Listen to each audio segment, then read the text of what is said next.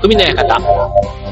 川崎匠です。調和表 .com の協力でオンエアしております。はい、明日からゴールデンウィークということでね。はい、まあなんか、あの、今年のね、ゴールデンウィークもなんか去年も同じような話したと思うんですけど、ね、なんか、大変ですよね。大変ですよねっていうのもすごく、あの、なんですけど、なんか自分でね、こう自己管理を徹底してるつもりでも、ね、変異型が、とかって言ってね、まあ心配はつきませんし、ね、なんか電車とかね、乗ったり、こう、してますよね。まあなんかね、仕事行く時もそうですし、まあ、なんか予定があればね、まあ、あの、なるべく、こう、みんなと会う予定というのはね、ほとんど今ないじゃないですか。ないから、あの、まあ、本当に用事があるに乗るという感じですけど、それでもね、まあ人はたくさんいますよね、みんな。ね、なんかいろいろ、それぞれのね、理由で、まあ出かけないとダメっていうことなんでしょうけども、はい。まあそんなね、なんか、こう一年を振り返った時に、ああ、去年の今頃ってそういえば緊急事態宣言で家にいたよなとか、なんかそんなことをふと思い出しながら、あの、家でね、えっ、ー、と、YouTube の、えー、エアロビ動画みたいなやつをね、結構連日やりながらゴールデンウィークを過ごしたのが、すごくあの、覚えています。はい。で、まあね、あの、外を走るのは、まあ、健康維持のために良いみたいなことを言われていた時期だったので、まあ、マスクをつけてね、あの、近所の公園というか、ね、5キロから10キロぐらい走ってみたいな、まあ、そんな感じのね、ことを日課としてやっていましたけども、はい。まあ、今年もね、という間にこのゴールデンウィークのね、もうゴールデンウィーク特別なんかしないっていうのがもう、まあ、馴染んできたというか、そんなに違和感ならもう今は自分なんか受け止めちゃってますけども、はい、まあね、本当にもう、今のね、学生とか、うちらの、うちは今、の大学生が2人ね、娘がいるんですけども、ね、なんかこう、遊びたくても遊べない。ね、なんかそのあたりをね、どう解消してるのかな。なんかちょっとね、あの、まあ、自分のね、なんかと比べたりとかっていうのも変なんですけども、あの、ね、なんか充実したキャンパスライフを過ごしてほしいと言いつつも、なかなかね、大学でそういう活動ができないという中でね、なんかアドバイスを何かしてあげられないというところも、ちょっとね、親として、うんっていうね、こう、どうにもしてあげられないっていうそんな感じはあるんですけども、まあまあまあまあ。ね。で、僕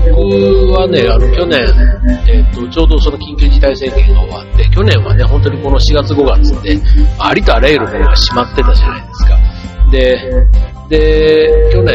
5月、6月ぐらいからかな、なんかジムとかもね、行き始めて、で、やっぱりあの、筋トレは、あの、2年前、3年前か。もう、もう3年前 ?1 年 ?2 年 ?2 年前ぐらいか。2年前の8月にやった、6人の霊場っていうね、あの、体を鍛える役をもらって以降、あの、筋トレを、なんか、着々とというか、粛々とやっていまして、もう彼もね、2年になるかなそれぐらいになると思います。はい。なんかすごいね、2年間、なんとなくこう、やり始めたものが続いているわけなんですけども、あの、やっぱりね、腕はちょっと太くなってきたなっていう実感があるんですよ。で、ね、これあの、腕が太くなって何がいいかっていうとね、T シャツ、T シャツとかがちょっとね、様になる感じがあってですね。はい。で、まあ、これね、体を鍛え始めると結構上には上が当然いて、で、ボディビルみたいな、ああいう体ももちろんあれば、いわゆる細、細マッチョ、細マッチョ、細マッチョみたいなね、なんかああいったところは、まあなんか男性から見てもね、いい体だなっていうふうに思うように、なんかそういう体、ちょっと、なんか頑張るところっていうか別に誰に見せるとかいうわけではなく、特にあの、西川貴則さんの TM レボリューションのね、あの人が今50歳過ぎたぐらいなのかななんですけど、すんごいあの人体すごいじゃないですか。ボディービルのなんとかの大会みたいな優勝してたりするぐらい、そう、結構そういう意味では、あの、中年の理想じゃあ理想なのかなって改めて思うわけですよ。で、今までも筋トレって本当にね、もこの世の運動の中で結構嫌いな部類だったんですけど、まあ、幸いね、その劇団の役っていうことでもらって、で、ちゃんとトレーナーに教えてもらってやってみると、まあ、よくね、筋トレって結構男性がハマりやすいの一つに挙げられるんですけども、あの、自分の場合はね、ハマるっていうよりは、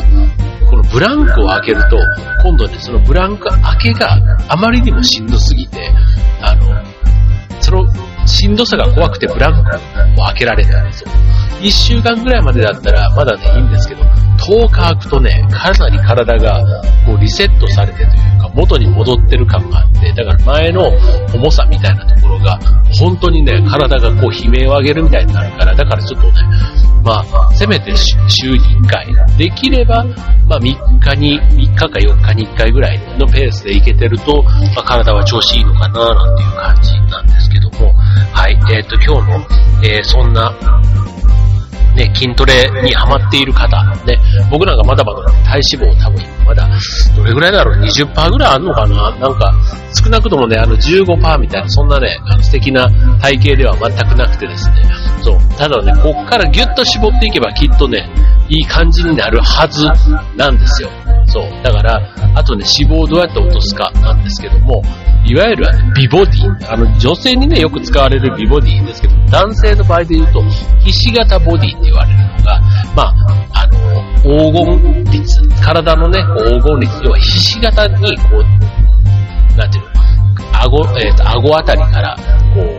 えっ、ー、と、腰のあたり、あと、両腕の、こう、あたりを、こう、バランスよく筋肉を含めてみたときに、ひし形に見える。そういう、それが、体のバランスとしては、まあ、ちょうどあの、両、上腕っていうのかな、そういうところと、この筋肉と、えー、のバランスが良いというふうに言われているんですね。はい。で、このひし形の体型、ね、ウエストと上腕と肩幅で描き出すひし形体型。で、これを、えー、黄金律ボディというふうに定義して、えー、今日はひし形ボディ、えー、テーマにお送りしたいと思います。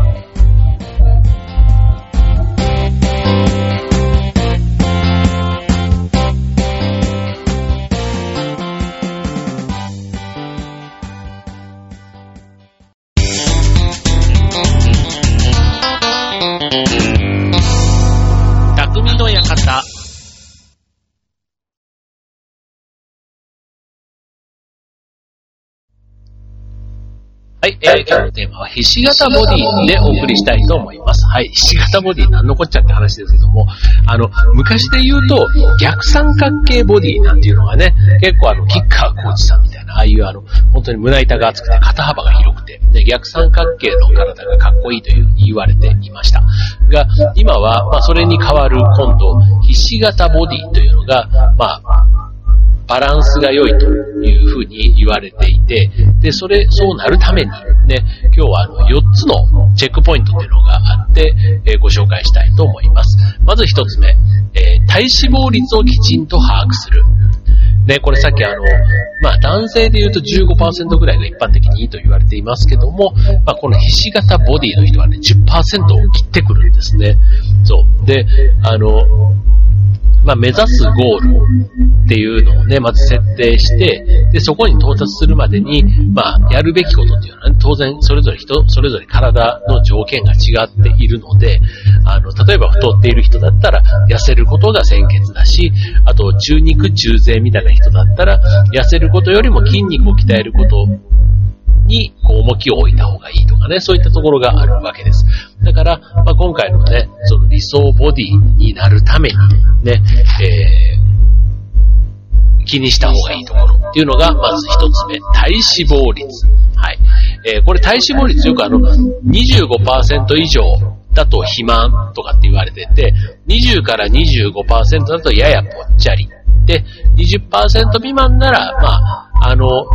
まあ、痩せても太ってもいないという感じ。なので、まずは20%未満を目指すっていうところが一つ、あの、大事かなというところですね。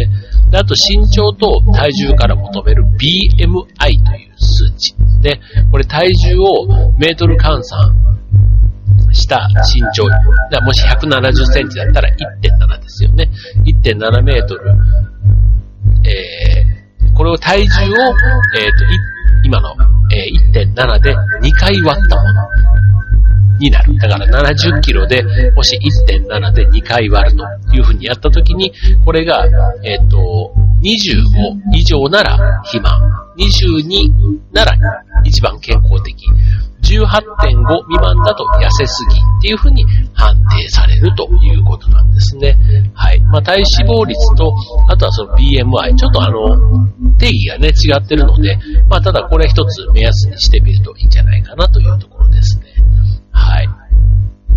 あの、体脂肪率とね、BM はなんとなくあの、25っていう数字が近いんですけども、体脂肪率は本当にパーセンテージで表すもので、BMI はさっきの体重何キロ、ね、70キロ割る、えー、身長170の人だったら1.7っていうのを2回割る。それで出た25、まあ20から25ぐらいの、そのあたりの数字で見るというのが、あの、ポイントです。はい。まあ、それで肥満度合いがね、わかるというところですね。で、続いて、まあ、これで、まず、えっ、ー、と、自分がどれぐらいの今レベルにあるのかっていうのを確認しようというのが、まずポイントの一つ目です。はい、続いて二つ目、えー、ポイントの二つ目ですけども、重点的に鍛えるべき筋肉をちゃんと見定める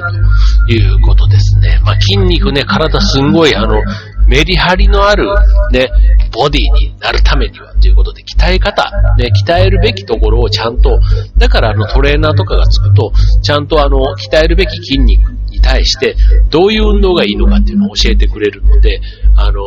重点的に鍛えるところと、まあ、控えめに鍛えるべきところ、そこをね、闇雲にやっちゃうと、結構無駄に疲れちゃうということで、まず重視したいのは上半身と。ね、真っ先に上半身って言われると、まあ、胸のね、大胸筋を鍛えたくなるんですけども、あの、理想は、第三体、あえっ、と、理想は逆、逆三の、逆三角形、体型の斜め上を行くひし形体型を今回は目指しましょうと言っているので、ひし形に整えるためには、胸より背中の増膀筋、と広背筋を発達させながら、肩の三角筋と、えー、上腕外側の上腕三頭筋と言われるところ。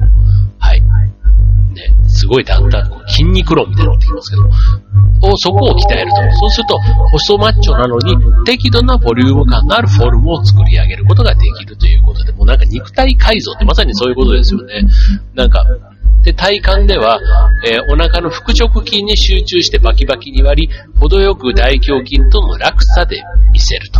見せるって魅力的のみですよ。はい。ということで、まあ自分の体をね、そういう風にバランスよく、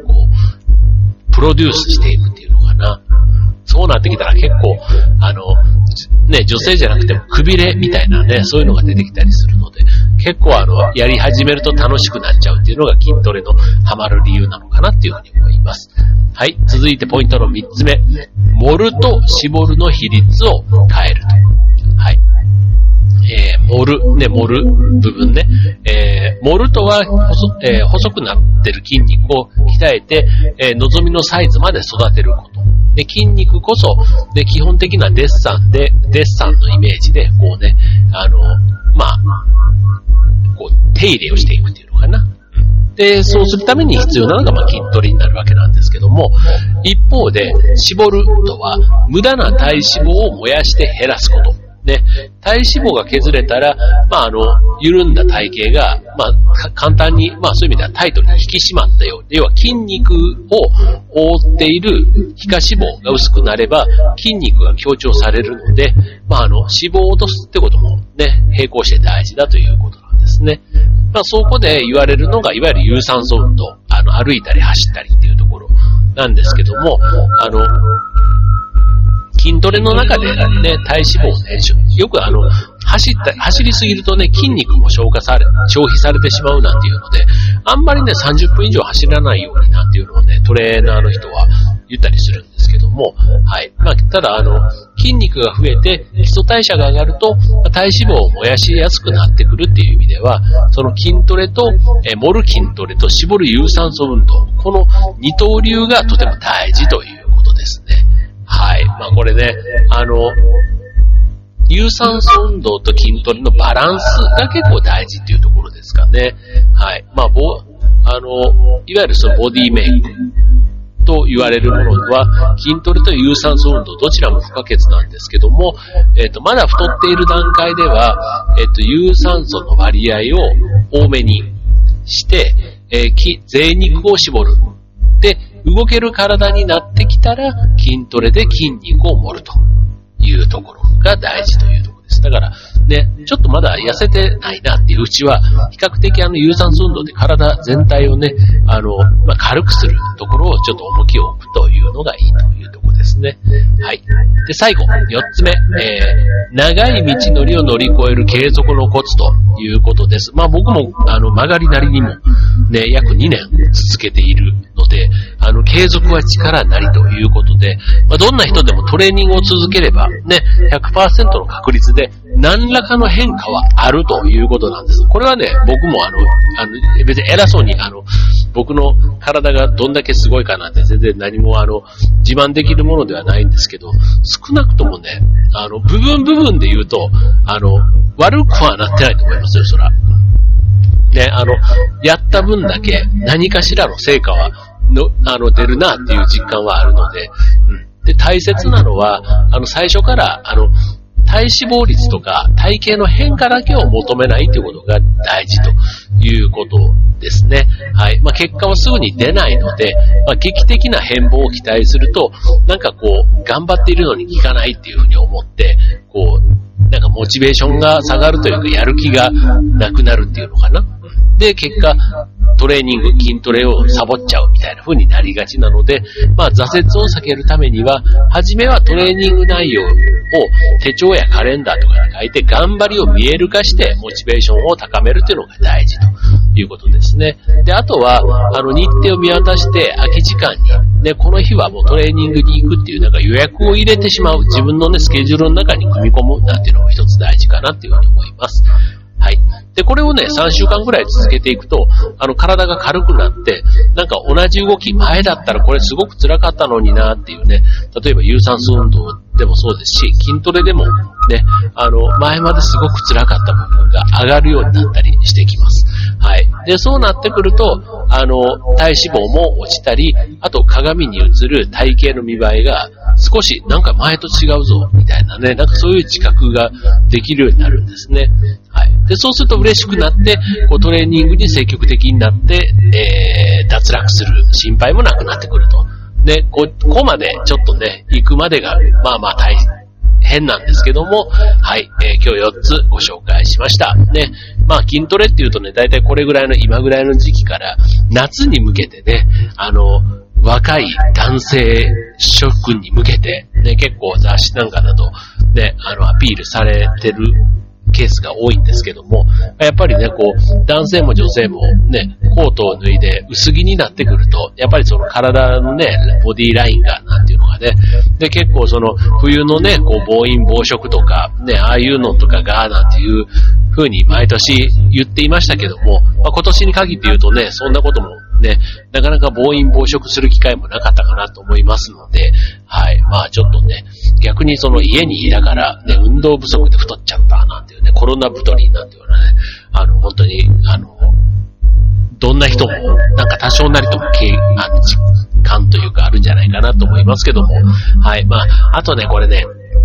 筋トレ、ね、やるにしても、僕なんか結構ジムじゃないとやれないみたいな、あんま家で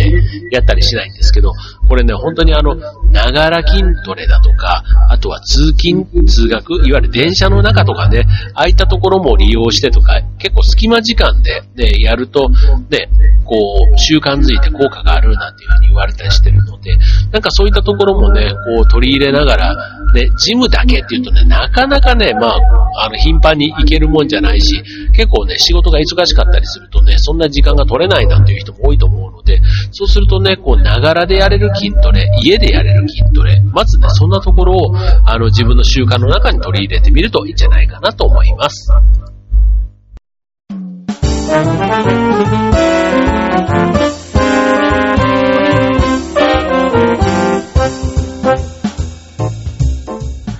はい、えー、今日のテーマは、ひし形ボディということでお送りしました。ね、昔だと逆三角形みたいなところがね、こう、モテる男子というか、目指す体の理想形男子の場合はね、ありましたけども、今はね、ひし形ボディと言われるね、その黄金比率と言われる、そこが、ね、かっこいいと言われています。まあね、あの、体自体が、まあ、鍛えると、結構あの、なんだろう、冷えとか、ね、冷え性とか、あとは、なんかご飯も美味しくなるとかね、やっぱりいいことの方が多いのかなって思いますし、あの、やった分だけ、やっぱりこう、結果が出るっていう意味では、なんかこう、趣味みたいな感じで、ね、やるのもわからないでもないなと思います。僕もあの、それこそジムに行って、あの、バーベルとかね、ああいうダンベルとかがあるようなブースに、本当にあの、ここ2年、ちょこちょこちょこちょこ通ってはいるんですけど、今までそのブースって僕あの、ランニングマシンだとか、スタジオとか、ジムに行っても結構そっち側の方しか行かなくて、あの、筋トレ自体はね、本当にあの、まあ、ジムに行くようになってかれこれも10、何年、15年ぐらいになるのかな、なるんですけど、そう、でもね、そう、筋トレブースだけはもうなんか全然、まあ、あとね、あの、素人というか、よく分かってないのに行っちゃうと、なんか何をどこまで、なんか変にね、こう頑張ったら、逆に体にね、こう、怪我したりするのもあるので、まあ、お金にね、余裕があるというか、なんか機会があれば、誰かに筋トレの仕方を、ちょっとしばらく教えてもらって、自分のね、こう体に合ったやり方というか、そんなところをやってみるのはいいかなと思いますね。僕もそれこそ2年前まで、そのライザップみたいな、まあ、ああいう感じですよ。要は筋トレを教えてくれるところっていうとね。そう、だからお金で言うと、うんと20万ぐらい結局なんだかんだで使っちゃった感じはするんですけども、ただそれで、その後、ね、知識として身について、習慣づいてるって考えたら、長いね、年月で、年月というかまだ2年ですけど、それで割り返して考えれば、まあ、ね、なんか、あの、要はあとは服にかける、ね、あの洋服をかっこよく見せるには、やっぱりね、その体のラインみたいなところが磨く、要はモデルと一緒ですよ。ね。あの、服をきれいに見せるためには自分の体を鍛えるのが一番っていうんで、なんかそこともね、ちょっと結構繋がるかなと思って、前まで着てたスーツが、なんかね、ちょっと体が締まると、なんかやっぱりこう、着こなし方が綺麗になるっていうのかな。なんかそういうのもあって、結果的には服をね、なんか服代がこう安くなるというか、なんかそんなにこう、いちいち買い替えなくても、そのコーディネート、アレンジの仕方次第で、おしゃれ度が増すみたいな感じもあって、そうだ、そう考えたらね、あの、安くない。出費だったなって、あの、僕は思っています。はい。ということでね、まあなんか、学ぶ機会にもなったっていうのもあるんですけども、はい。まあ筋トレ、ね、素人でいきなりやり始めると、まあ、なんか本とかでね、まあ自宅でやれることなんて言ったらもう雑誌一冊あれば、まあそれなりにやれるかなと思うんですけど、まあもう一段本格的にね、ボディメイクみたいなところを追求するんであれば、まあ自分に合ったね、ことをアドバイスしてくれるトレーナーさんなんかにお世話になってみるといいんじゃないかなと思います。はい、ということで今日はね、この放送でこうやって改めてね、ひし形ボディの話をして、まあ自分はまだまだその域ではないんですけど、なんかそんなこともちょっと頭の片隅に置きながら、ね、今後のトレーニング上げてみようかななんて思いました。はい、ということで今週の匠の館ここまでみんなね、コロナに負けずに元気に過ごしてください。それじゃあまたね、バイバーイ。